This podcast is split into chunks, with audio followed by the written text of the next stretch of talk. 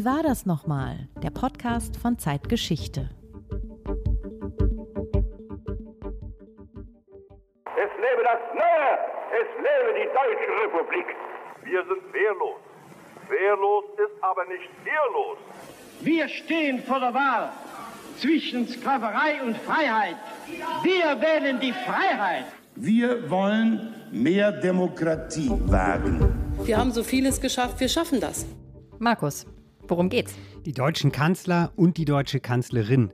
29 Persönlichkeiten, 150 Jahre deutsche Geschichte von Otto von Bismarck bis Angela Merkel. Heute geht es im zweiten Teil um die bislang acht Kanzler und die Kanzlerin der Bundesrepublik. Wen muss ich kennen? Naja, alle. Warum ist das wichtig? Weil niemand die deutsche Geschichte der vergangenen 70 Jahre so geprägt hat wie die Kanzler und die Kanzlerin. Und mit wem fangen wir an? Mit dem, dessen Bildnis heute noch in Angela Merkels Büro hängt und der selber aber Bismarck erlebt hat, Konrad Adenauer. Das ist Wie war das nochmal? Der Podcast von Zeitgeschichte, dem historischen Magazin der Zeit. Mit meinem Kollegen Markus Flor. Und meiner Kollegin Judith Scholter. Hallo. Hallo.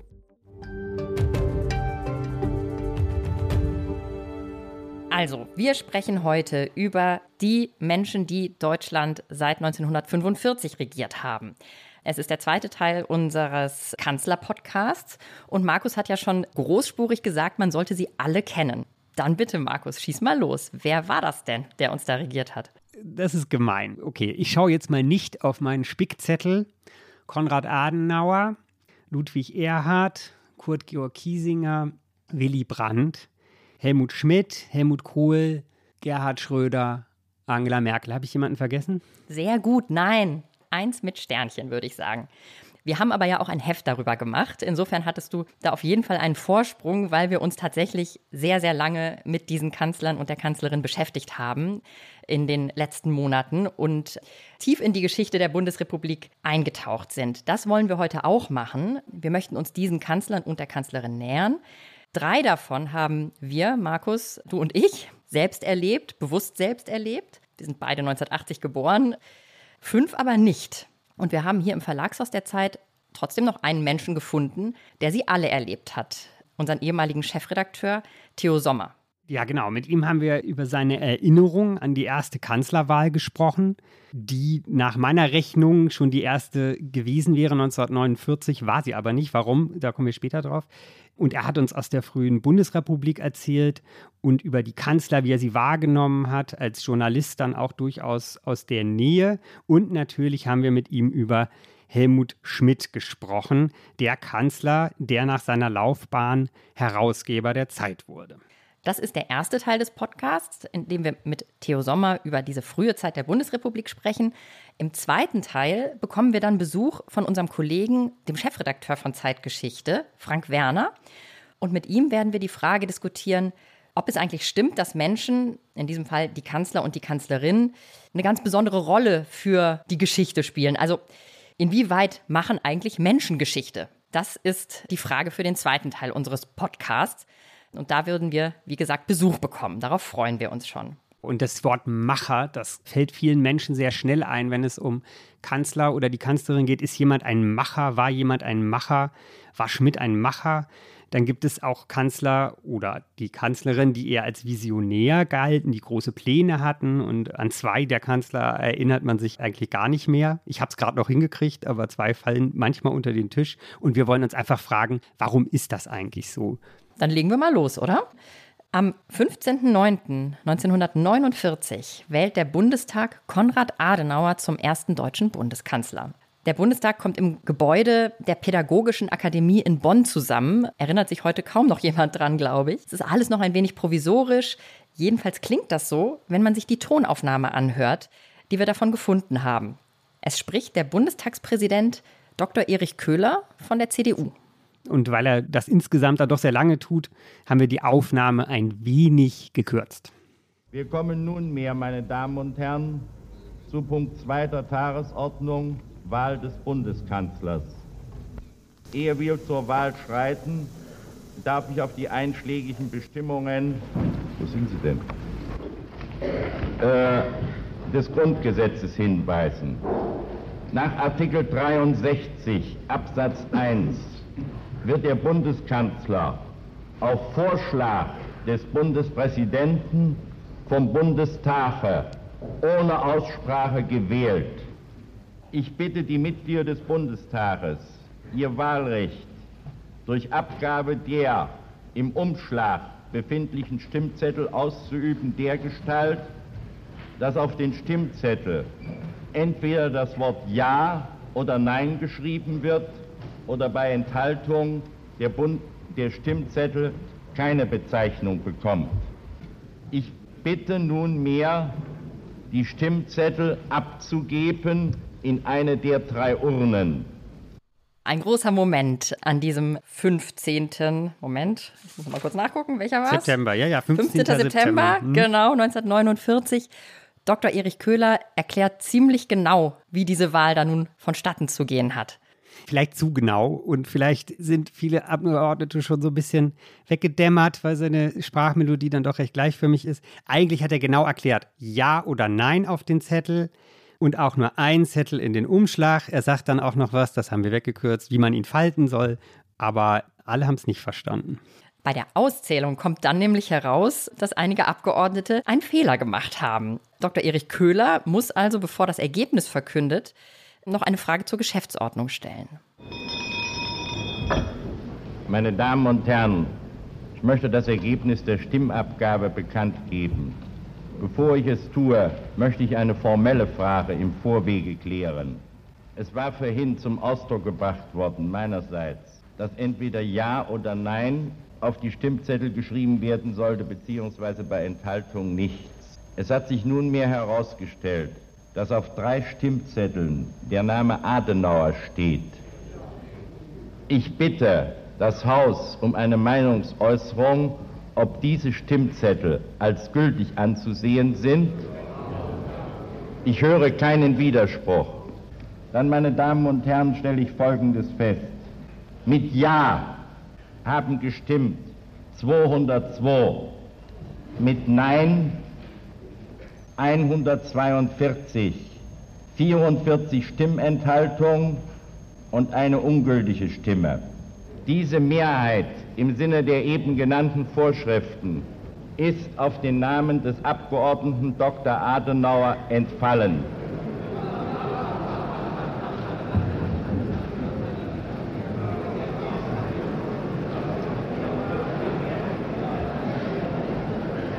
Was war denn da los? Konrad Adenauer erhält 202 Stimmen von 402, also eine Mehrheit von genau einer Stimme. Und dann ist es eben noch so, ein pikantes Detail muss man eigentlich sagen, drei Leute haben falsch abgestimmt. Statt Ja oder Nein haben sie den Namen Adenauer auf ihren Zettel geschrieben, wahrscheinlich weil sie besonders sicher gehen wollten, dass sie Adenauer wählen. Ich würde vermuten, das wäre bei jeder Kanzlerwahl jetzt im Bundestag ungültig, wenn man das so machen würde. Und es würde wahrscheinlich auch der Geschäftsordnungsantrag am Anfang oder wie der genaue Terminus ist, weiß ich nicht.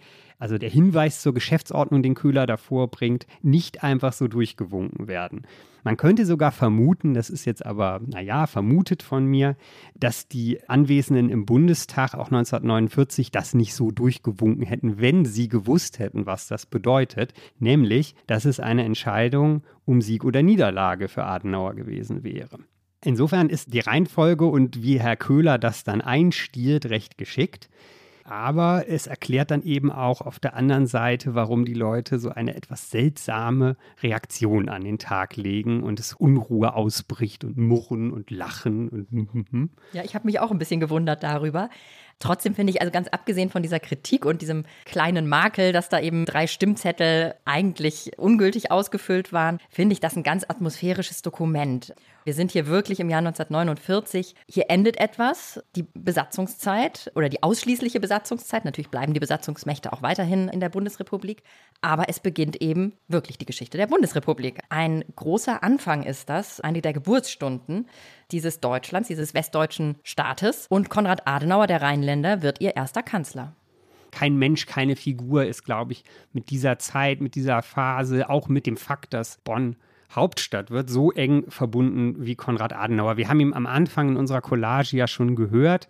Viele Hörerinnen und Hörer haben es wahrscheinlich schon erkannt. Da ruft er in den Bundestag, wir wählen die Freiheit. Und dieses Zitat stammt aus einer Bundestagsrede aus dem Jahr 1952, also drei Jahre später. Für mich ist Adenauer es da tatsächlich gelungen, sein Programm und wofür er steht und stehen wollte in den ersten Jahren auf eine sehr gängige Formel zu bringen. Und das hören wir uns jetzt kurz an. Es ist die Schicksalsfrage Deutschlands. Wir stehen vor der Wahl zwischen Sklaverei und Freiheit. Wir wählen die Freiheit.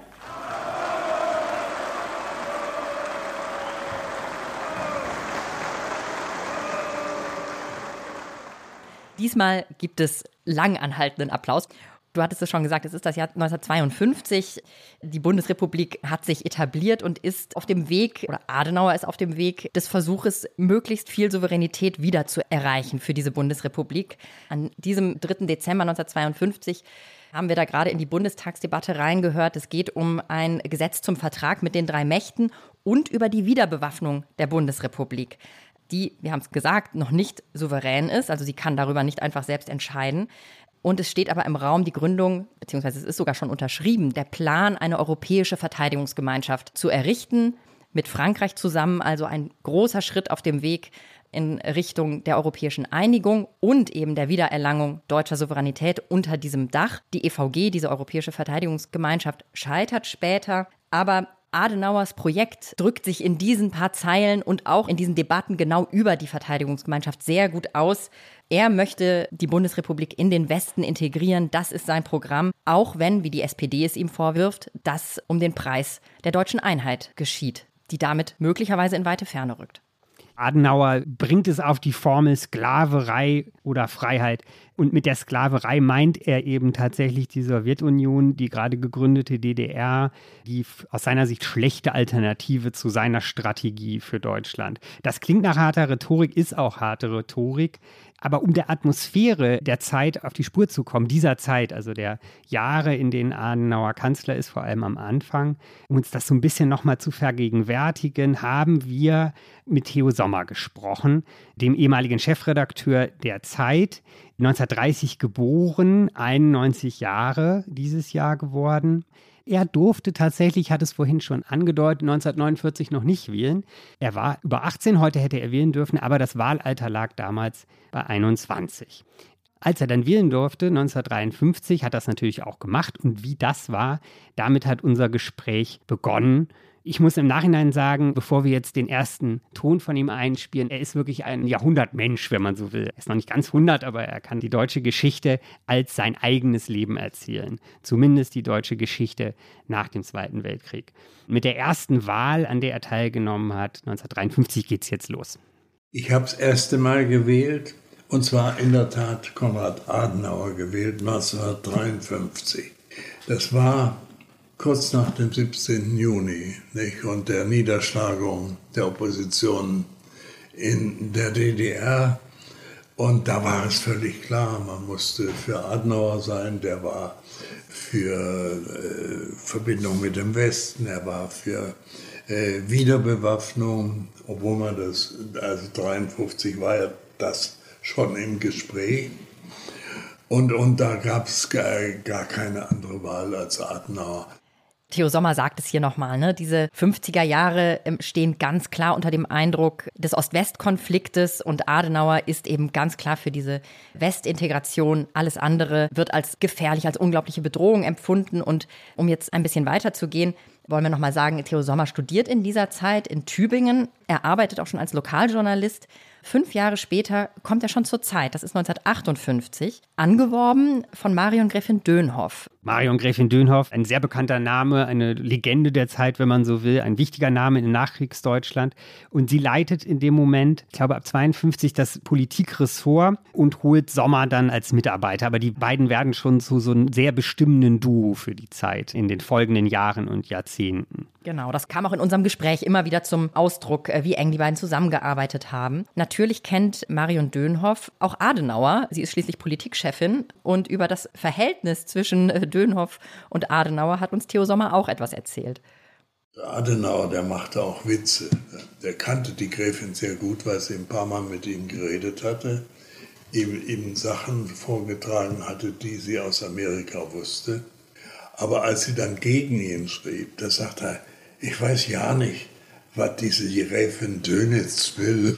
Das ist natürlich eine absichtliche Gemeinheit, würde ich sagen, von Konrad Adenauer und auch vollkommen unangebracht. Zum Duo der beiden Dönhoff-Sommer gehört eigentlich ja, es ist ein Trio, Gerd Bucerius natürlich noch, könnte man noch einen eigenen Podcast drüber machen. Lassen wir jetzt aber. Einen ganz entscheidenden Moment hat uns Theo Sommer erzählt, der auch mit ihm und der Gräfin oder der Gräfin und ihm zu tun hat. Und zwar drei Jahre später, da ist er halt seit zweieinhalb Jahren etwa bei der Zeit, an einem Tag im August 1961. Da passiert etwas, was diese Themen, die wir eben hatten, die Gründung der DDR, die Gründung der BRD vorher, Ost-West-Konflikt, Westintegration, Stalin schickt Noten und behauptet, eine Wiedervereinigung wäre möglich. Das wird da alles in einem Moment sozusagen, konzentriert sich in einem Moment, der seine politische Weltsicht geändert hat. Da ist auch die Gräfin dabei und wir hören jetzt mal rein, was an dem Tag passiert ist. Am 13. August morgens um 11 klingelt bei mir das Telefon. Gräfin Dönhoff sagte, Ted, die, die machen da irgendwas in Berlin seit heute Nacht. Um halb drei geht ein Flieger, wollen wir rüber. Da sind wir rübergeflogen. Und dieser 13. August war für die Gräfin und für mich nicht sofort am 13., aber im Laufe der kommenden Wochen und Monate doch ganz entscheidend, dass wir sagten, wir können die Mauer nicht abschaffen, aber wir müssen versuchen, um der Menschen willen, sie zu durchlöchern. Und da da hat sich dann der Unterschied auf zwischen SPD und CDU, zwischen Brandt und Adenauer. Brandt war in einer großen Koalition mit Amren in Berlin, CDU. Und Brandt versuchte früh Passierscheine durchzusetzen, damit die Westberliner wieder rüber konnten. Und das kam, glaube ich, erst nach zwei Jahren zustande, weil Herr Amren sagte, nein, wir müssen die Wunde bluten lassen, sonst vergessen die Deutschen, dass da die Aufgabe Wiedervereinigung ist. Aber für uns war da sozusagen der 13. August der Trigger für die Ostpolitik. Ich hatte auch enge Beziehungen zu Bahr damals schon. Der war, glaube ich, Rias Korrespondent in Berlin. Dann wurde er Brandts Sprecher und äh, rückte dann so langsam auf. Und das war dann für mich und meine Wahlentscheidungen eigentlich waren 61, 65 ganz entscheidend, also die Ostpolitik.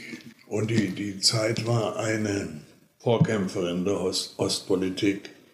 Außer uns noch der Spiegel, der Stern, also die sogenannte Hamburger Kumpanei, die Süddeutsche noch, der Kölner Stadtanzeiger Egon Bar hat er da eben genannt. Das ging so ein bisschen verloren, weil er den Nachnamen äh, nicht gesagt hat. Das wollte ich nur der Vollständigkeit halber nochmal sagen. Also er sagt nur Bar, er meint Egon Bar. Rias Korrespondent, später sein Sprecher, wichtiger Chronist. Hat auch einiges geschrieben vielleicht sollten wir schon noch einmal ganz kurz sagen, also das ist wirklich dieser 13. August 1961, da wird eine Mauer gebaut, mitten durch Berlin. Das ist der Moment, den Theo Sommer hier als Wendepunkt wirklich ausmacht, wo sich sein Blick auf die deutsche Politik ändert, wo er sich von Adenauer spätestens jetzt abwendet. Und natürlich ist es vielleicht auch nochmal wichtig zu sagen, dass Willy Brandt eben regierender Bürgermeister in Berlin ist zu der Zeit. Also Brandt, um den es ja jetzt in der Folge dann auch gehen wird. Und Adenauer, die treffen sich gewissermaßen an diesem Punkt in Berlin. Und Adenauer reagiert eben nicht und Brandt hat aber als Bürgermeister in dieser Stadt sofort und ganz elementar mit diesem Mauerbau zu kämpfen und versucht, die Folgen abzumildern und macht damit eben erste Schritte schon in Richtung einer Entspannungspolitik. Löcher in die Mauer, hat er gesagt. Löcher in die Mauer schlagen. Und in der Rückschau ist das eben so, dass es eine Mauer gab, und das akzeptieren wir irgendwie so, aber für die Zeitgenossen, Theo Sommer ist ja eben ein Zeitgenosse, wie die Brand Adenauer auch, für die war das eben etwas, was wirklich passierte gerade. Man wusste überhaupt nicht, was passiert da jetzt weiter, bleibt die stehen, wird die wieder wegkommen, wird das irgendwie noch schlimmer und man konnte sich damit nicht einfach abfinden. Ne? Wenn man es im Geschichtsbuch liest, dann nimmt man das zur Kenntnis, aber wenn man zu der Zeit gelebt hat, Familien wurden zerschnitten, man konnte plötzlich nicht mehr zu den Verwandten, Freunden, wie auch immer. Und die Mauer ging ja im Prinzip nicht nur durch Berlin, sondern dann eben auch quer durchs Land. Und die Teilung scheint halt für uns jetzt eine abgemachte Sache, aber das wusste man eben nicht zu dem Zeitpunkt. Wie lange wird das dauern? Na, vor allen Dingen wusste man auch nicht, wie es weitergeht, dass äh, diese Mauer 1989 dann auch wieder fallen würde. Das konnten ja weder Adenauer noch die Gräfin oder Theo Sommer vorausahnen, noch übrigens die beiden von uns jetzt ein bisschen unterschlagenen Kanzler äh, Ludwig Erhard und Kurt Georg Kiesinger, die ja zwischen Adenauer und dem dann folgenden Kanzler Brandt auch noch dieses Amt ausgeübt haben. Warum werden die eigentlich immer so unterschlagen, beziehungsweise warum fehlen sie in dieser Liste der sogenannten großen Kanzler? Sie haben eben kurze Amtszeiten. Daran lässt sich jetzt noch nicht so viel erkennen. Man kann auch in einer kurzen Amtszeit Dinge tun, die bedeutsam sind, große Folgen haben, wichtig sind. Aber Philipp Gassert, der Historiker, der für unser Heft einen Text über die beiden geschrieben hat, hat ein bisschen polemisch zugespitzt, oder ich spitze es jetzt vielleicht gerade ein bisschen zu, geschrieben, eine ihrer größten politischen Leistungen war eigentlich, dass sie gute Verlierer waren. Das klingt natürlich schon ein bisschen gemein, aber darin ist auch eine sehr kluge Beobachtung aus meiner Sicht. Sie sind eben durchaus, man muss ihnen dafür Respekt zollen, dass sie im demokratischen Wettbewerb übrigens anders als Adenauer, ihre Abwahl und das Ende ihrer politischen Karriere mehr oder weniger akzeptiert haben. Adenauer fiel das nicht so leicht, Abschied von der Macht zu nehmen, obwohl er ja auch schon sehr alt war, als das dann letztendlich passierte. Er hat zwischendurch nochmal versucht, Bundespräsident zu werden, ist dann von dem Plan doch wieder zurückgetreten. Das heißt, Erhard und Kiesinger, die sich der demokratischen Wahl stellen, selbstverständlich, und dann eben abgewählt werden, beziehungsweise Kiesinger, der dann, können wir später nochmal drüber sprechen, wie das genau passiert, dass dann Willy Brandt Kanzler wird, aber der eben die Niederlage schließlich akzeptiert und weitermacht im demokratischen Prozess. Die beiden werden ja schon auch als Übergangskanzler bezeichnet. Also damit ist, finde ich, schon auch der Gedanke verbunden, dass die Bundesrepublik sich jetzt wirklich im demokratischen Prozess einübt, bis äh, zu dem Zeitpunkt, dass dann wirklich ein Wechsel von einer Partei, nämlich der CDU, die bis 1969 als Brandt Kanzler wird, 20 Jahre lang an der Macht war, dass dann dieser Wechsel zur SPD stattfindet. Das war 1969, oder? Ja, genau. Eine Sache ist mir aber gerade noch eingefallen, die ich noch wichtig finde, denn in Kiesigers Amtszeit kündigt sich ja schon ein Wechsel an. Denn Kiesinger regiert in einer großen Koalition mit der SPD. Das heißt, Willy Brandt, wohlgemerkt ein ehemaliger Widerstandskämpfer, ist Mitglied der Regierung Kiesinger, der Mitglied der NSDAP war, was schon eine besondere Konstellation ist. Brandt ist Außenminister unter Kiesinger. Und es gibt Leute, die sagen, gerade SPD-WählerInnen und Menschen, die sich in diese Richtung engagiert haben, Brandt ist eigentlich derjenige, der etwas in die SPD hinein integriert, was zu der Zeit sich eher auf der Straße abspielt. 69, wir hatten es gerade, da denkt man gleich an 68 also das Jahr, in dem die Studenten und Studentinnen auf die Straße gehen und demonstrieren und es weht irgendwie ein neuer Wind durchs Land. Das findet der eine bedeutsamer und die andere eher nicht.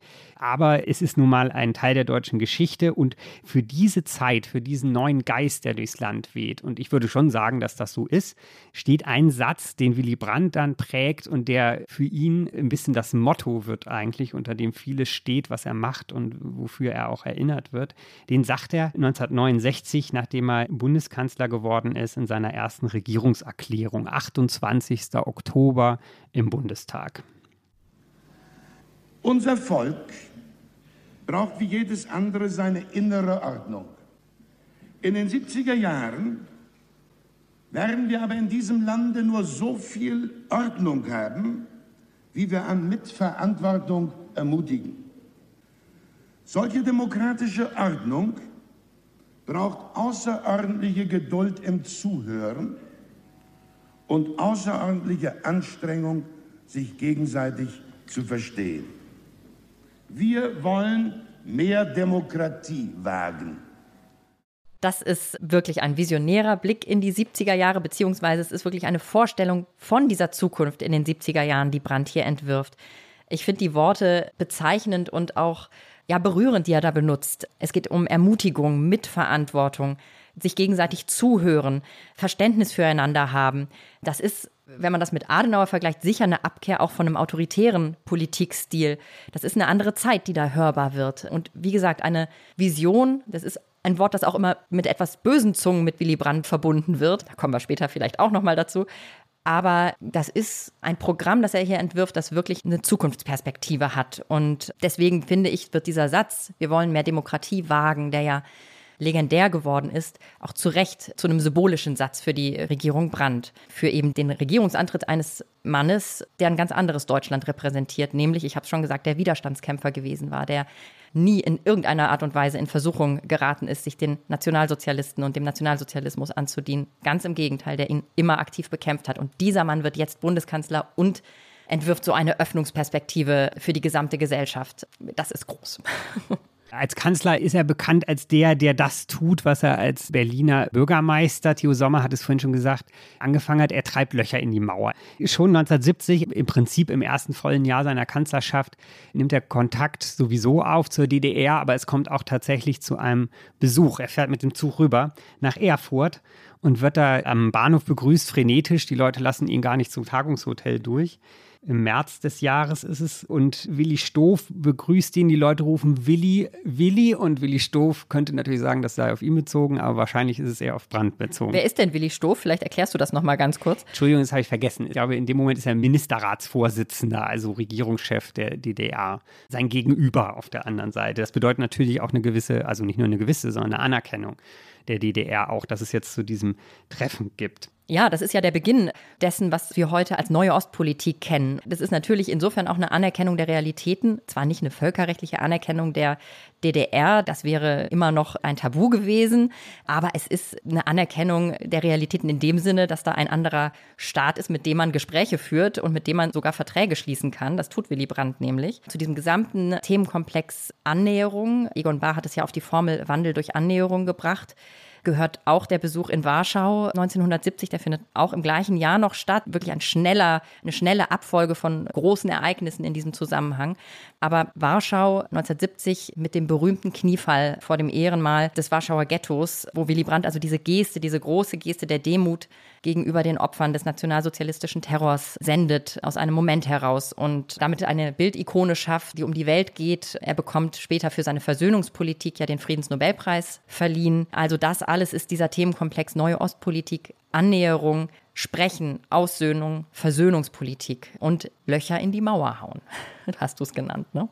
Ja, ich nicht. Das ist ja Theo Sommer. Ich habe da ja nicht gelebt, aber er sagt das so und bringt das so auf den Punkt. Und er hat sich auch erinnert im Gespräch mit uns, dass die Zeit als Medium da viel Zustimmung dem Brand gegeben hat.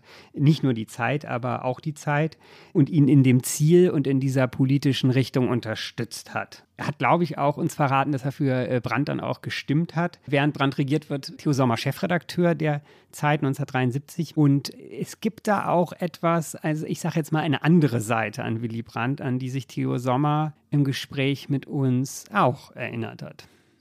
Ich selber war kein Brandmann, sondern Schmidtmann. Äh, und was mich an Brandt gestört hat, das waren eigentlich die rein menschlichen Faktoren. Der, der Mann war zutiefst depressiv. Der hat manchmal fünf Tage lang nicht regiert, sondern hat sich abgeschaltet. Äh, ich war für seine Politik. Aber ich konnte Wiener verstehen. Ich stand sogar in der Botschaft in Moskau vor dem gelben Sofa, in dem er saß. Und da sagte Wiener berühmte Szene, dieser Herr da badet gern lau. Und das war unser Eindruck. Wobei wir nicht wollten oder uns nicht vorgenommen hatten, Helmut Schmidt zum Kanzler zu machen. Moment, Herbert Wehner, gelbes Sofa, Moskau. Was ist da jetzt genau passiert? Das war das Jahr 1973, auf das Theo Sommer da anspielt. Der legendäre SPD-Fraktionsvorsitzende, das muss man ihn auf jeden Fall nennen, Herbert Wehner, ist mit einer Bundestagsdelegation in Moskau. Brandt der Kanzler ist in der Zeit ganz woanders, der ist in den USA unterwegs und es kriselt schon eine Weile gewaltig zwischen Brandt und Wehner. Wehner begeht jetzt einen unglaublichen Affront und lästert in Abwesenheit über Willy Brandt vor der versammelten Journalistenriege, die da steht. Theo Sommer hat es gesagt, er ist auch dabei. Und er lästert über den Kanzler. Das dauert nicht lange, bis der das erfährt. Ist ja klar, das äh, geht dann durch die, um die Welt. Es kriselt heftig in der SPD. Die sind auch sehr unterschiedliche Typen. Das kommt vielleicht auch noch hinzu. Also Wiener eben wirklich eher so ein harter Kämpfer, wenn man so will, und Brandt eher, also beide Widerstandskämpfer. Das verbindet sie ja eigentlich. Aber ein Jahr später tritt Brandt dann auch tatsächlich zurück. Es geht nicht mehr weiter. Aber nicht deswegen. Nicht deswegen. Das mag im Hintergrund ja auch eine Rolle gespielt haben. Aber der Grund ist eben eigentlich, man kennt das Stichwort die Guillaume-Affäre. Gunther Guillaume, ein Spitze der Stasi im Kanzleramt, wird enttarnt. Stimmt, das ist dann der Grund für den Rücktritt von Willy Brandt. Aber es gibt eben neben Brandt und Wehner ja noch eine dritte wichtige Figur in dieser Zeit in der SPD. Verteidigungsminister Helmut Schmidt. Theo Sommer hat den Namen eben auch schon mal genannt. Und ihm sagen sowohl zeitgenössisch als äh, auch später einige nach, dass er zu der Zeit sich schon eigentlich für den besseren Kanzler gehalten hätte. Aber Theo Sommer, der kurz zuvor sogar einen Ausflug in Schmidts Ministerium gemacht hat und für ihn gearbeitet hat, im Verteidigungsministerium, der sieht das anders. Das können wir uns auch mal anhören. Und ich weiß, er wollte das eigentlich. Er wollte es nicht. Er hatte Angst. Er, er hatte eher so um 72, 73 den Impetus, mal in die Wirtschaft zu gehen und mal 200.000 Mark zu verdienen. Und dann gab es in Münstereifel diese Sitzung der SPD-Spitzen, des äh, SPD-Vorstandes. Da hat Schmidt ihn noch angebrüllt und hat gesagt, das reitet ein Mann in sechs Wochen ab. Aber Brandt ließ sich nicht am Rücktritt hindern. Und äh, wenn Sie wie heißt der, Baring lesen, der sagt natürlich, Schmidt hat darauf hingehalten, der hatte die ganze Zeit den Dolch in der Hand. Das war nicht so. Baring, kurze Vervollständigung, Arnulf Baring meint er. Ja, zu Helmut Schmidt hat unser Zeitzeuge Sommer sicher die größte Nähe. Den kannte er am besten, würde ich sagen, von den Kanzlern über die wir sprechen und die Kanzlerin. Das liegt natürlich auch daran, dass er, du hast es erwähnt, einmal für ihn gearbeitet hat im Verteidigungsministerium. Ich glaube, das erste Weißbuch, Bundeswehr-Weißbuch hat er geschrieben. Das kennt man vielleicht als Begriff. Und natürlich lernt er ihn besonders gut kennen, als Schmidt nach seiner Kanzlerschaft zur Zeit kommt, zur Zeit nach Hamburg und Herausgeber wird. Theo Sommer hat ja schon gesagt in dem O-Ton, den wir eben gehört haben, dass er ein Schmidt-Mann war. Aber trotzdem musste er natürlich als Chefredakteur und auch trotz der Nähe, die er aus diesen beruflichen Gründen, die wir geschildert haben, sicher zu Schmidt hatte, in der Zeit als Chefredakteur, äh, der den Kanzler ja beobachtet, auch ein kritischer Beobachter sein. Ich finde es trotzdem sehr, sehr interessant und gerade deswegen, also diese kritische Distanz nimmt er für sich auch in Anspruch, dass er die gehabt hat. Und aus der Rückschau wollen wir uns mal anhören, wie er die historische Leistung Schmidts im Konzert der Kanzler der Bundesrepublik denn nun einordnet. Theo Sommer. Also Adenauer hatte die Bundesrepublik in den Westen eingegliedert. Atlantische Allianz, äh, EWG, Europa. Brandt hat die Ostpolitik eingeleitet. Das fand Schmidt vor. Und er hat uns, glaube ich, dann in die Normalität eingeübt, hat Westpolitik und Ostpolitik zusammengebracht Bündnistreue und Entspannung, äh, Verteidigungswillen einerseits, Abrüstungsbereitschaft andererseits. Und er hatte natürlich, ja, wie soll ich sagen, er, er, er hatte einen Sinn, in Krisen besonnen, aber bedacht zu handeln. Und er hatte ja viele Krisen auch. Er hatte zwei Wirtschaftskrisen, Ölkrisen 72, äh, 73, dann 75 nochmal. Dann kam die große 77er RAF-Krise, Mogadischu, die Schleierermordung. Ähm, dann kam die Krise im Verhältnis zu Amerika mit Präsident Carter und Brzezinski. Äh, die, der Nachrüstungsbeschluss war eine Reaktion darauf, dass Carter sich nicht darum gekümmert hat, oder dass es ihm gar nicht im Blickfeld war, dass die Sowjets mit Mittelstreckenraketen uns bedrohten und nur uns. Nachrüstungsbeschluss. Also Theo Sommer meint hier und verleiht seinen Thesen manchmal, das bumpert dann so ein bisschen Nachdruck, dadurch, dass er auf den Tisch haut. Er meint den NATO-Doppelbeschluss, der ja mit Helmut Schmidt sehr eng verbunden ist und heiß diskutiert Teile seiner eigenen Partei gegen ihn aufgebracht hat. Aber als Kanzler hat Schmidt ihn durchgebracht und das war aber eben kontrovers. Genau, also er hat von seiner eigenen Partei dafür viel Kritik und wenn nicht gar Prügel eingesteckt und natürlich auch von den friedensbewegten Menschen, die, die auf die Straßen gegangen sind, denn es ging ja hier um Aufrüstung, darum, ja, eine Gleichwertigkeit herzustellen, um dann wieder verhandeln zu können. Also Schmidt konnte mit der Friedensbewegung, würde ich jetzt mal sagen, eher nicht so gut, was ihn sehr von Willy Brandt, seinem Vorgänger, unterschied. Da hat es tatsächlich auch noch mal sehr geknistert zwischen diesen beiden SPD-Größen. Es ist jetzt eine Binse und ich stehe unter Phrasenverdacht, aber er war ein anderer Kanzler. Schmidt war ein anderer Kanzler als Brandt. Man kennt ja diesen zeitgenössischen Spruch, von eher Konservativen vielleicht. Schmidt war ein toller Kanzler, aber in der falschen Partei. Dagegen hat Schmidt sich ja immer gewehrt. Nein, natürlich ist die SPD meine Partei. Und, aber diese Wahrnehmung, die gab es halt schon. Dass Schmidt vielleicht weniger so der Kanzler der Herzen in der SPD gewesen ist und Brandt dann eben schon sehr viel mehr. Das merkt man auch durchaus in der Rückschau, würde ich sagen. Ja, Schmidt gilt ja als Krisenkanzler, das hat Theo Sommer auch erwähnt. Und dazu gehört natürlich, dass er wirklich klare Worte finden konnte, was, glaube ich, zu diesem Image, zu diesem Satz, den du eben zitiert hast, beigetragen hat. Also, dass er wirklich ein Freund klarer Worte war. Ein guter Redner auch. Das war Brandt aber auch. Also, das unterscheidet sie nicht. Allerdings in der Art, wie sie geredet haben, unterscheiden sie sich dann eben doch. Ja, Helmut Schmidt möchten wir uns jetzt auch noch mal kurz anhören. Und zwar geht es da schon um das Ende seiner Kanzlerschaft. Denn 1982, äh, das ist tatsächlich auch die Zeit des äh, NATO-Doppelbeschlusses, gerät er in eine politische Krise mit seinem Koalitionspartner, der FDP, die ihn mit einem konstruktiven Misstrauensvotum stürzt, um dann selber mit der CDU eine Regierung zu bilden. Genau, das ist eine der spannendsten Bundestagsdebatten überhaupt als Ganzes auch, würde ich sagen. Und daraus hören wir jetzt vielleicht die bekanntesten Sätze oder jedenfalls sehr bekannte Sätze. Vor dem konstruktiven Misstrauensvotum Helmut Schmidt. Ich habe nur die Absicht, drei Sätze zu reden und ich bitte, mich ausreden zu lassen. Noch habe ich das Recht, hier zu reden.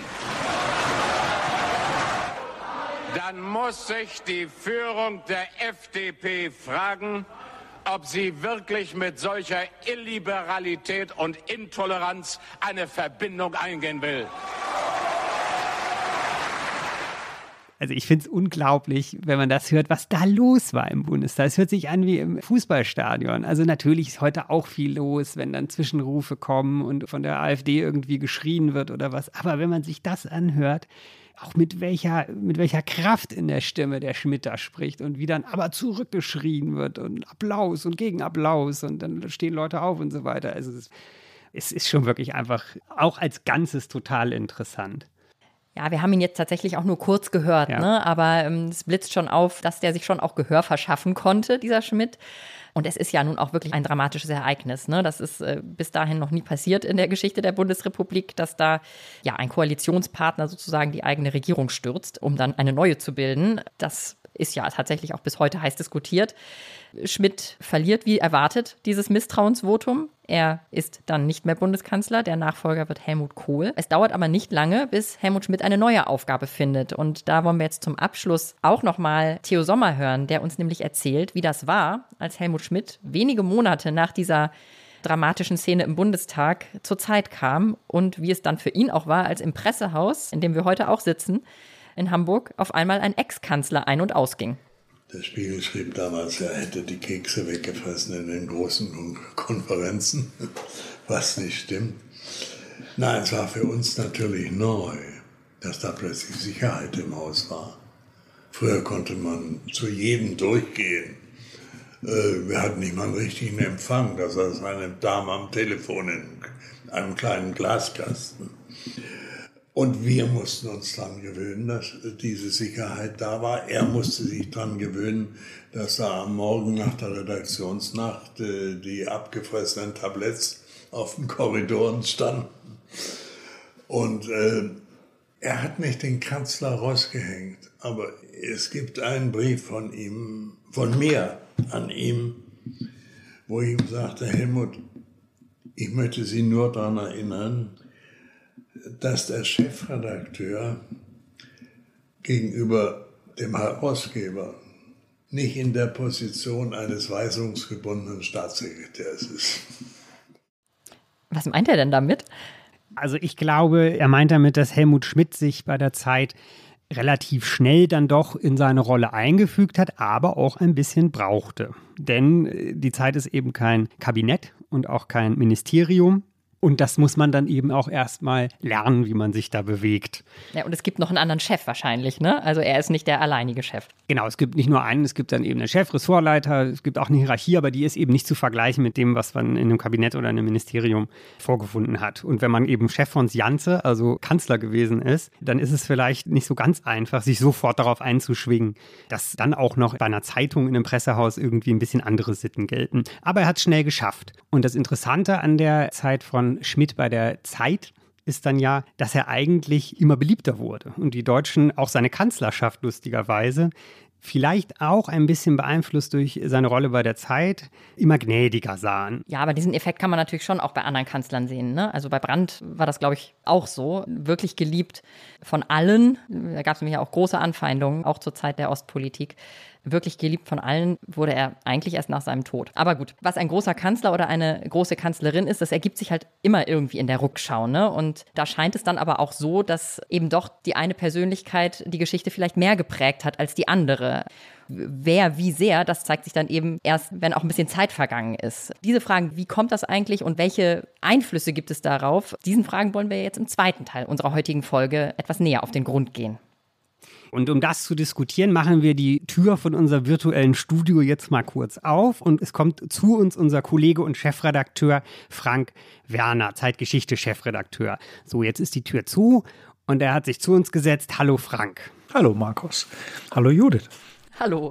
Genau, hallo. Ja, wir reden gleich natürlich sowohl, also was heißt hier natürlich, wir reden noch über die Kanzler Adenauer bis Schmidt, aber es fehlen ja noch welche, denn über die anderen haben wir schon ein bisschen was gehört. Es geht nun aber auch über die Regierungschefs, die wir hier im Studio und die Chefin selbst erlebt haben. Also Helmut Kohl, Gerhard Schröder, Angela Merkel. Und um uns darauf jetzt noch mal ein bisschen einzustimmen, ist erstmal noch mal unsere Hospitantin Lisa Pham losgegangen und hat Menschen auf der Straße gefragt, was denn einen guten Kanzler oder eine gute Kanzlerin ausmacht.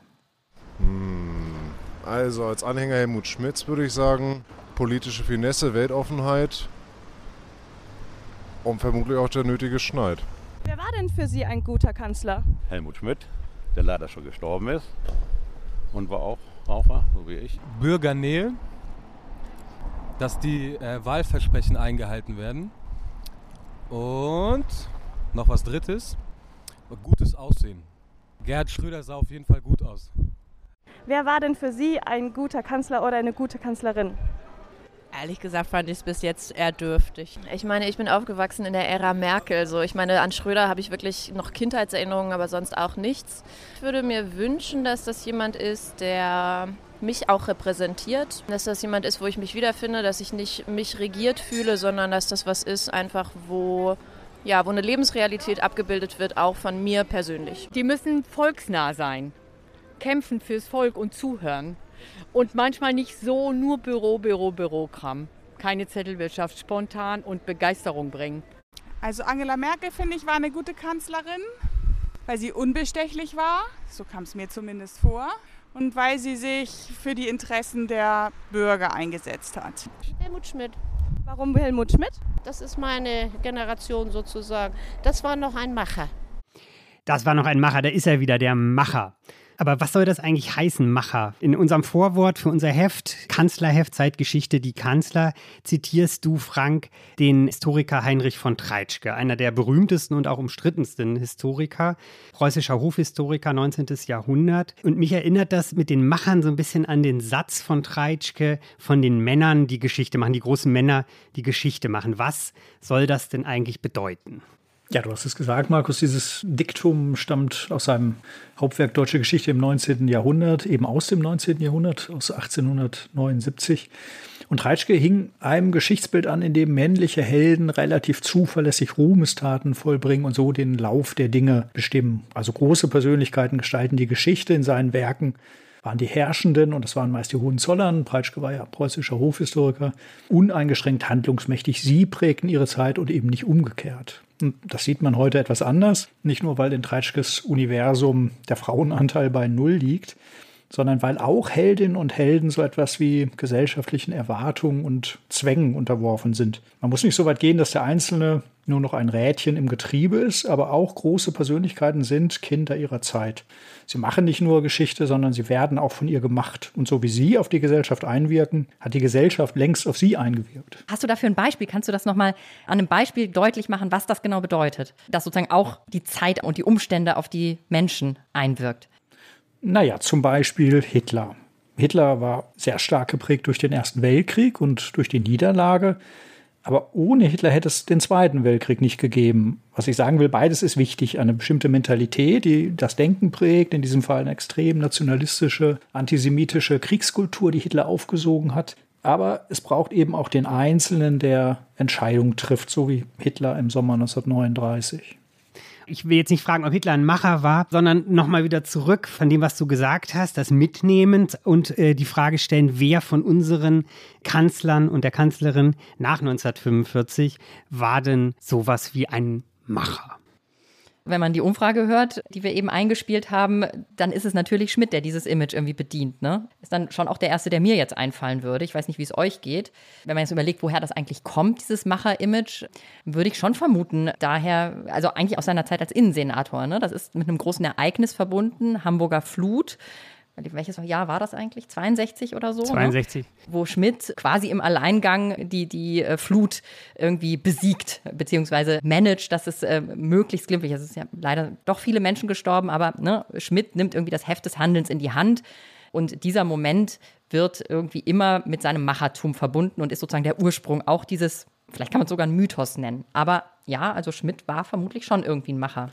Naja, zumindest ist das das Bild, das wir im Kopf haben. Und wenn ein Image funktioniert, so wie bei Schmidt, dann kann es im Kern nicht ganz falsch sein. Insofern ja, würde ich auch sagen, Schmidt war ein Macher. Er kam zumindest in Situationen, in der er markante Entscheidungen treffen musste, das die Flut genannt.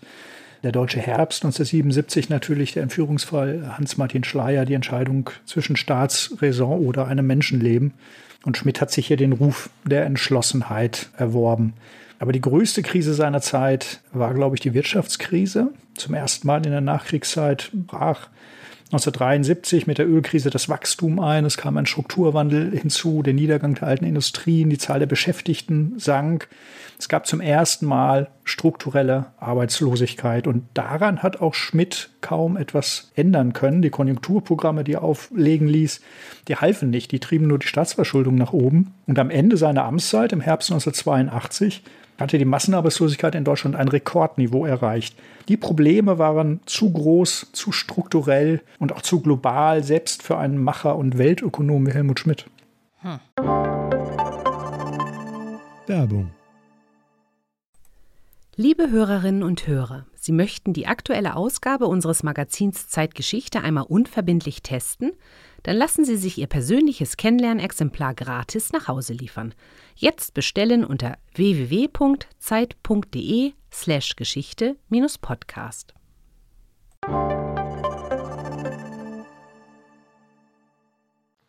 Naja, aber widerspricht das jetzt wirklich der Macherthese? Ich weiß gar nicht, ob ich hier anhänge. Also eigentlich bin ich natürlich auch Kind meiner Zeit. Also natürlich bin ich nicht der Meinung, dass alleine Menschen Geschichte machen. Natürlich prägen die Umstände die Menschen, aber ist jetzt wirklich also ist es jetzt wirklich so, dass nur weil die Probleme, diese wirtschaftlichen Krisen, die Schmidt da zu meistern hatte, nur dass die so groß waren, ist das wirklich ein Argument dafür, dass er kein Macher war? Da beißt sich doch irgendwie die Katze in den Schwanz, oder? Naja, ich finde, man darf aber nicht aus dem Blick verlieren, welche Handlungsspielräume die Kanzler hatten oder nicht hatten. Und die waren bei Schmidt denkbar klein. Die wirtschaftswundersamen Zeiten Adenauers, Erhards oder noch Willy Brandts, in denen es eigentlich nur darum ging, den Wohlstand zu verteilen, die waren vorbei. Aber auch Schmidt war ja von Haus aus nicht das was man einen Gestaltungskanzler nennt. Wer Visionen hat, sollte zum Arzt gehen. So lautet das oft zitierte Zitat. Wahrscheinlich noch öfter zitiert als das von Treitschke. Da ging es um Brandt, ne? Wir hatten das mit den Visionen vorhin schon. Genau, das war eine klare Kante gegen Willy Brandt, ganz genau. Der ja mit ganz viel Reformeifer und Gestaltungswillen angetreten war. So, und Schmidt war anders. Schmidt war kein Gestaltungskanzler, er war ein Krisenkanzler. Er war eher getriebener als Gestalter. Er reagierte mehr auf Herausforderungen, statt wirklich aus eigenen politischen Grundüberzeugungen zu agieren. Das lag an der Zeit, aber es lag auch an ihm. Und das, finde ich, verbindet ihn in gewisser Weise mit Angela Merkel. Auch sie war eine Krisenkanzlerin. War Angela Merkel für euch eine Macherin? Ich weiß nicht, für mich ist das Wort Macherin nicht nur positiv konnotiert. Also ich würde sagen, sie war die richtige Kanzlerin zum richtigen Zeitpunkt. Wenn ich jetzt sowas sage wie, sie hat ihren historischen Auftrag erkannt, dann äh, wird hier gleich auf mich geworfen, denke ich mal, weil das natürlich aus geschichtswissenschaftlicher Sicht Kategorien sind, die man nicht anwenden kann. Naja, ich hätte mir gewünscht, dass sie ihren, wenn sie dann einen historischen Auftrag hatte, dass sie den vielleicht auch mal erklärt. Naja, das ist das typische, äh, der, der übliche Vorwurf gegen Merkel, dass sie sozusagen ihre Politik nicht erklären könne. Aber ich bin schon der Meinung, dass man nicht 16 Jahre lang Kanzlerin sein kann, ohne gestalten zu wollen und ohne auch zu gestalten und nicht nur in Reaktion auf etwas, sondern auch proaktiv. Also es kommt ja auch ein bisschen darauf an, wie man dieses Gestalten und Machen eigentlich definiert. Und wenn man meint, dass das bedeutet, was ich jetzt schon behaupten würde, dass man irgendwie eine Zeit prägt, dass man einer Zeit irgendwie eine eine Kontur gibt und ihr seinen Stempel aufdrückt, ihren Stempel in dem Fall, dann würde ich sagen, hat Angela Merkel das auf jeden Fall getan. Man, allein dadurch, wie sie für Stabilität gesorgt hat, was doch echt ein sehr, sehr wichtiges Ziel jeder Regierung eines Landes wie Deutschland sein muss, dass es Stabilität gibt, dass man auch auf der internationalen Bühne anerkannt ist, dass man in einer guten in einem guten Klima mit Partnern zusammenarbeitet. Das hat sie über viele Jahre erarbeitet und gefestigt und ist da einfach nicht wegzudenken. Und natürlich ist auch das ein gestaltendes Moment. Da würde ich nicht widersprechen, das stimmt auch. Aber ich würde sie trotzdem mehr unterscheiden von einem Politikertypus wie beispielsweise Willy Brandt, äh, den wir eben hatten.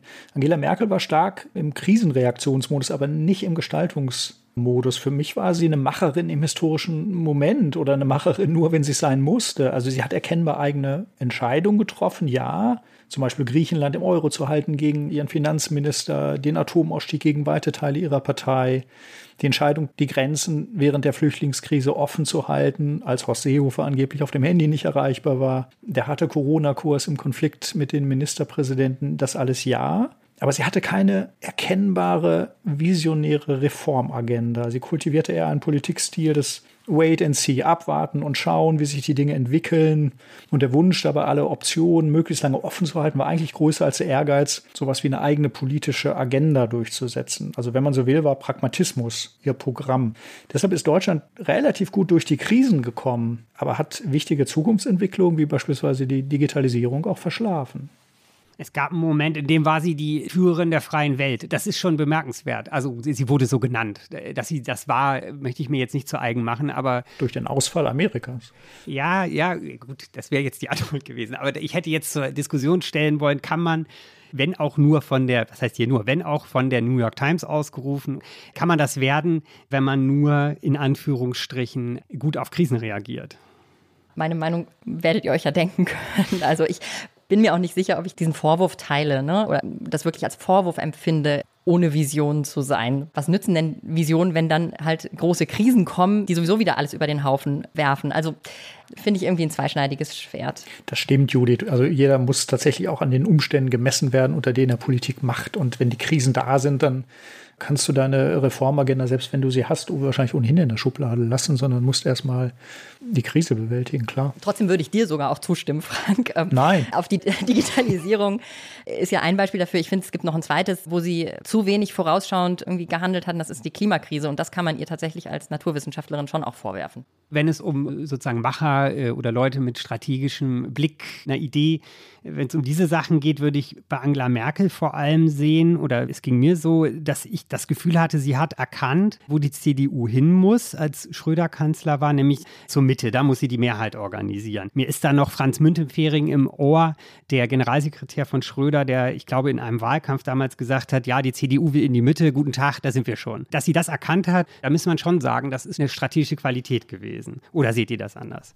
Ja, ich würde da durchaus zustimmen. Das ist ja ein Vorwurf, der ja oft gemacht wird, dass die CDU sozusagen in die Mitte gerückt sei und dadurch ihre, also auch Wähler am anderen Ende des Spektrums verloren habe. Aber natürlich kann man das als, und das würde ich vermutlich unterschreiben, auch als Entscheidung sehen, die eine eigene politische Handschrift ist. Man kann es ja sogar so sehen, dass das dieser berühmte Kompass ist, den sie hat und den sie auch nie verloren hat. Was sie wirklich nie getan hat, ist sich dem Populismus in irgendeiner, jedenfalls als Kanzlerin, in irgendeiner Weise anzudienen. Das rechne ich ihr schon hoch an.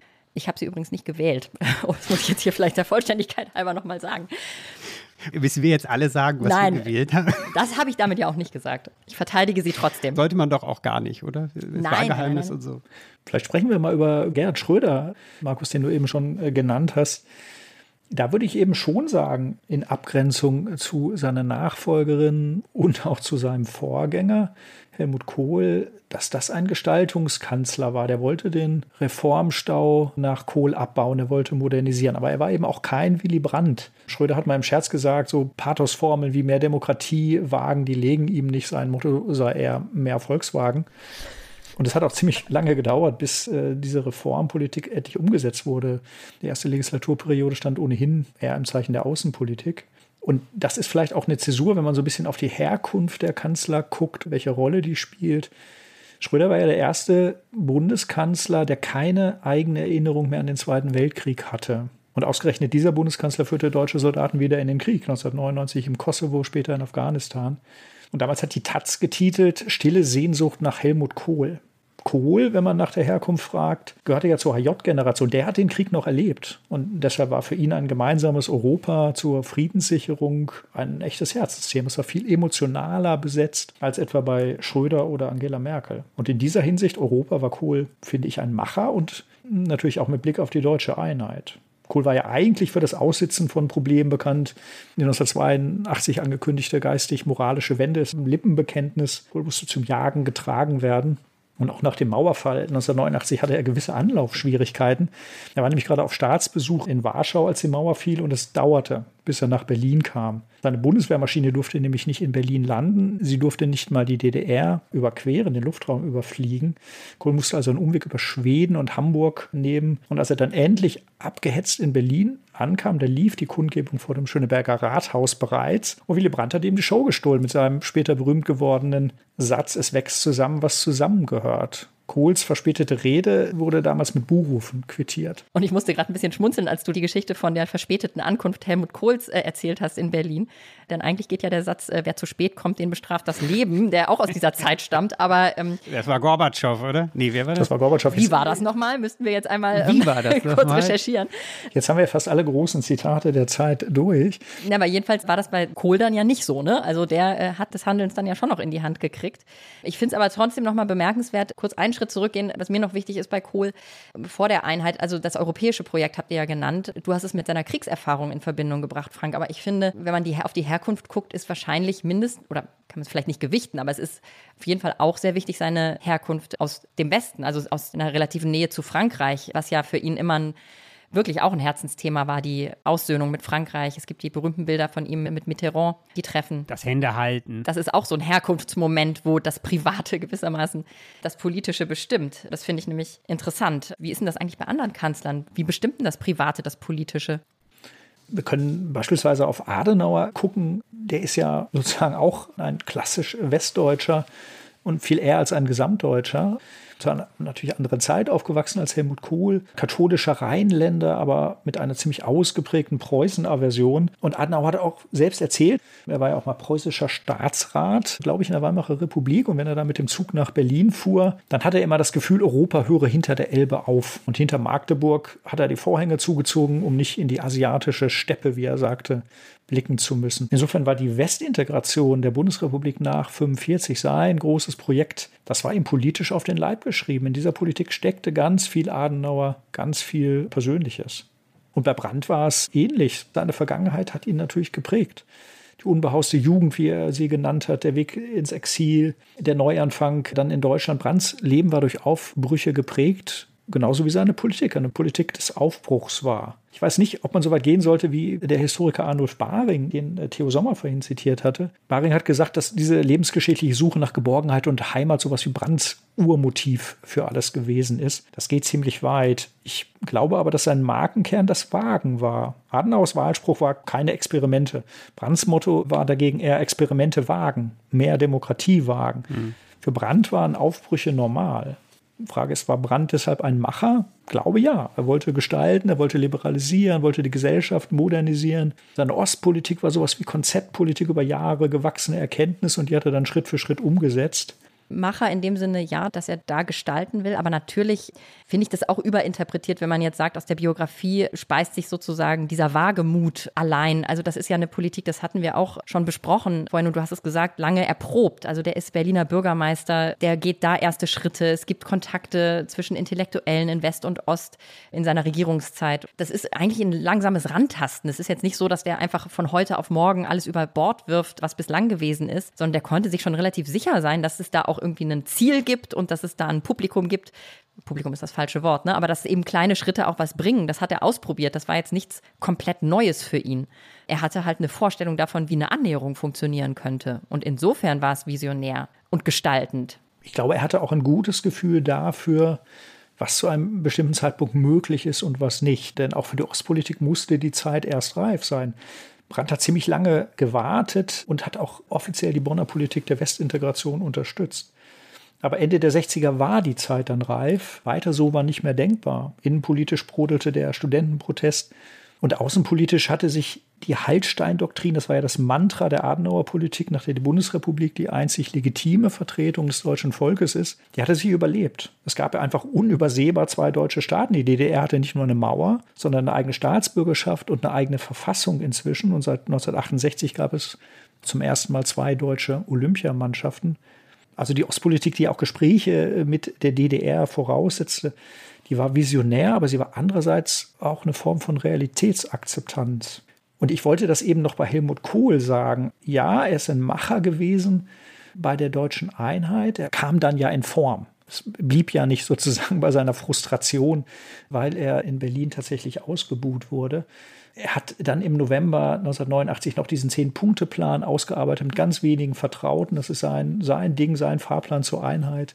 Und dann hat er die Initiative übernommen. Und als er im Dezember 1989 nach Dresden fuhr und dort sprach, hat er kein Manuskript dabei. Und er sagte das, was er eigentlich immer sagte. Wenn die geschichtliche Stunde es zulässt, dann sei sein Ziel eben die Einheit der Nation.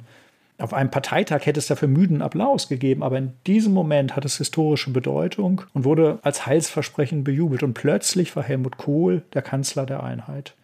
So, man darf es aber auch hier, genau wie bei Brandt, nicht übertreiben. Natürlich hat Kohl die Einheit nicht herbeigeführt. Er hat nicht mal an den Mauerfall geglaubt. Es war natürlich Gorbatschow, der der DDR die Geschäftsgrundlage entzogen hat. Es waren die Abwanderungswellen aus der DDR, die ihre eigene Dynamik hatten und die auch diesen Fahrplan von Kohl über den Haufen geworfen haben. Und trotzdem, ebenso wie bei Brandt, hat Kohl persönlichen Anteil am Erfolg. Er konnte nämlich die Ängste der europäischen Nachbarn abbauen. Jürgen Habermas hat Helmut Kohl mal die verkörperte Entwarnung genannt das, was sozusagen vorher sein Manko war, was wir alle so ein bisschen belächelt haben, die Birne, seine Tapsigkeit und Tumpheit, seine Biederkeit und die, ja, die Unbeholfenheit, das war jetzt ein großer Vorteil. Kohl flößte keine Angst ein. Er konnte, ja, er konnte bei den ehemaligen Siegermächten Vertrauen schaffen. Insofern war er der richtige Kanzler zur richtigen Zeit. Entwarnung bedeutet hier, dass man vor Deutschland, auch vor einem wiedervereinigten Deutschland, keine Angst haben muss, sozusagen wenn ich das richtig verstehe. Genau. Das lebende Dementi deutscher, womöglich wiederkommender deutscher Großmacht. Fantasien, Politik. Mich stört so ein bisschen, äh, also Kanzler der Einheit, ja, das ist wohl so. Das muss man ihm wohl auch anrechnen. Aber das überdeckt halt schon so ein bisschen, was du eben nicht gemacht hast, sondern eben auch deutlich darauf hingewiesen. Das ist die Menschen, in, aus meiner Sicht, die Menschen in Ostdeutschland, in Leipzig, Berlin, in anderen Städten waren, die eine Regierung oder ein Land, ein Staat, von dem sie sich unterdrückt fühlen, zum Teufel gejagt haben. Und natürlich ist der Mauerfall nicht die Wiedervereinigung, aber ohne den Mauerfall gibt es keine Wiedervereinigung. Und wenn man Kanzler der Einheit sagt, dann meint man das zwar nicht, aber das, aus meiner Sicht überdeckt das das so ein bisschen. Da sind wir wieder beim Thema, dass die Umstände eben auch die Politik machen ne? und äh, auch die Politik der dann Politik gestaltenden Menschen. Also ohne Mauerfall hätte Kohl dieses Heft des Handelns ja nie in die Hand kriegen können in, der, in dieser Frage. Völlig klar. Damit sind wir auch wieder bei dem, was du am Anfang mal gesagt hast, Markus, dass Angela Merkel die richtige Kanzlerin zur richtigen Zeit war. Ne? Also das ist, ist dein großes Thema, offensichtlich. Ja und nein. Also ich, ich würde ja umgekehrt eher, ich will jetzt nicht Treitschke das Wort reden, aber aus meiner Sicht ist das natürlich wahr, dass die Umstände den Menschen machen, dass man sehr auf die Herkunft gucken muss. Nehmen wir die Beispiele, Schröder war ein Aufsteiger, meinetwegen ein Hocharbeiter als Arbeiterführer, aber davon gab es durchaus andere in der SPD. Helmut Kohl war ein Konservativer mit starker Westbindung, der die konservative konservative Partei von innen erneuern wollte, Ministerpräsident in Rheinland-Pfalz, aber davon hätte es auch andere gegeben aus meiner Sicht. Darum suchen wir doch, glaube ich, als Menschen, die sich für Geschichte interessieren, wie die Fährtensucher nach den Punkten in der Biografie dieser Menschen, die sozusagen entscheidend sind. Die Abzweigung am Lebensweg, auf die man schauen soll, an der äh, aus dem Kölschen Konrad der Adenauer wird und aus der Uckermärkischen Angela die Merkel. Jedenfalls ist das, wonach ich immer gucke. Und natürlich ist das irgendwie Quatsch, weil es diesen Moment da nicht gibt. Und wenn man das macht, dann hat das ja auch so ein bisschen magisches Denken. So da wird aus dem Konrad der Adenauer. Aber irgendwie ist da doch dieser, Adenauer würde wahrscheinlich, hätte wahrscheinlich gesagt, der Jotterfunke an der Stelle. Irgendwo muss er überspringen, sonst wird es eben nicht der Adenauer. Ja, aber ohne die Zeit ist auch alles nichts. Ne? Also. Der alte Historikerstreit, wenn man so will, ist sozusagen die Biografie das Entscheidende oder die Situation. Und es kommt natürlich hinzu, also die, ich glaube, die Herkunft ist wichtig und biografische Prägung kann man natürlich nicht außen vor lassen. Aber dann hat das Amt ja auch so seine eigene Dynamik und das Amt verwandelt den oder die Amtsträgerin ja auch. Sieht man auch bei Joschka Fischer beispielsweise, welche staatsmännische Pose Joschka Fischer annimmt, als er Außenminister wurde das macht natürlich auch was mit den Kanzlern und die Biografie alleine erklärt es eben nicht. Aber trotzdem würde ich in jedem Fall sagen, ja, man kann Menschen sozusagen aus der Geschichte nicht herausdefinieren. Es geht letztlich immer um Menschen, die Politik machen, die Entscheidungen treffen, trotz aller großen Strukturen, denen sie unterworfen sind. Wenn es Menschen nicht gäbe, dann gibt es ja auch keine Überraschungen mehr in der Geschichte keine unerwarteten Momente oder keine verblüffenden Wolten. Willy Brandt zum Beispiel, bei ihm waren wir, hat 1969 die CDU gefoppt und sich praktisch selbst zum Kanzler gemacht. Die Geschichte dieser Bundestagswahl vom September 1969 wird heute ja gerne wieder erzählt, denn Kanzler wurde am Ende eben nicht der Kandidat der stärksten politischen Kraft. Die Union hatte 1969 zwar verloren, aber sie lag mit 46 Prozent noch deutlich vor der SPD, die bei 42,7 Prozent landete. Und der amerikanische Präsident Nixon hatte Kiesinger schon längst zur Wiederwahl als Kanzler gratuliert. Und dann, spät in der Wahlnacht, kam Willy Brandt um die Ecke und erklärte einem erstaunten Publikum, dass die SPD die stärkste Partei geworden sei und er zu Gesprächen über eine Regierungskoalition mit FDP bereit sei. Brandt hatte einfach zwischen CDU und CSU getrennt und in seiner Rechnung lag die SPD vorne. Und in diesem Moment, da war Brandt ein Macher in eigener Sache. Auf die Idee muss man erstmal kommen, ja. Ist ja auch anderweitig schon mal versucht worden. Immer darauf an, von woher es kommt. Also ich glaube, wir sind eigentlich auch am Ende der Diskussion. Ne? Also das ist doch ein gutes historisches Beispiel, das auch in die Gegenwart ragt. Ich würde sagen, wenn ihr keine Einwände habt oder unbedingt noch irgendwas loswerden wollt, was ihr noch nicht gesagt habt, kommen wir zum Ende und es bleibt uns, uns sehr herzlich zu bedanken bei Frank, dass du hier reingeschneit bist in unser Studio. Genau, danke. Sehr gerne. Vielen Dank natürlich auch an Theo Sommer, mit dem wir schon vor einigen Tagen gesprochen haben. Das war, wie war das nochmal, der Podcast von Zeitgeschichte. Abonnieren Sie uns, hören Sie uns weiter, bleiben Sie uns treu, schauen Sie, was es noch für Folgen gibt. Wir freuen uns, wenn Sie uns beim nächsten Mal auch wieder zuhören. Sie können uns auch auf Facebook finden und auf Instagram vorbeischauen. Da machen wir auch ein paar Sachen. Und schauen Sie gerne im nächsten Laden nach unseren Heften, nach dem aktuellen Kanzlerheft, aber auch nach älteren Heften. Die gibt es auch noch anderswo. Zum Beispiel im Zeitshop. Genau, und wenn Sie Kritik haben oder Lob oder Fragen, dann schreiben Sie uns gerne eine E-Mail an zeitgeschichte.zeit.de. Zeitgeschichte ein Wort durchgeschrieben at zeit.de. Vielen Dank fürs Zuhören und bis zum nächsten Mal. Vielen Dank. Auf Wiederhören.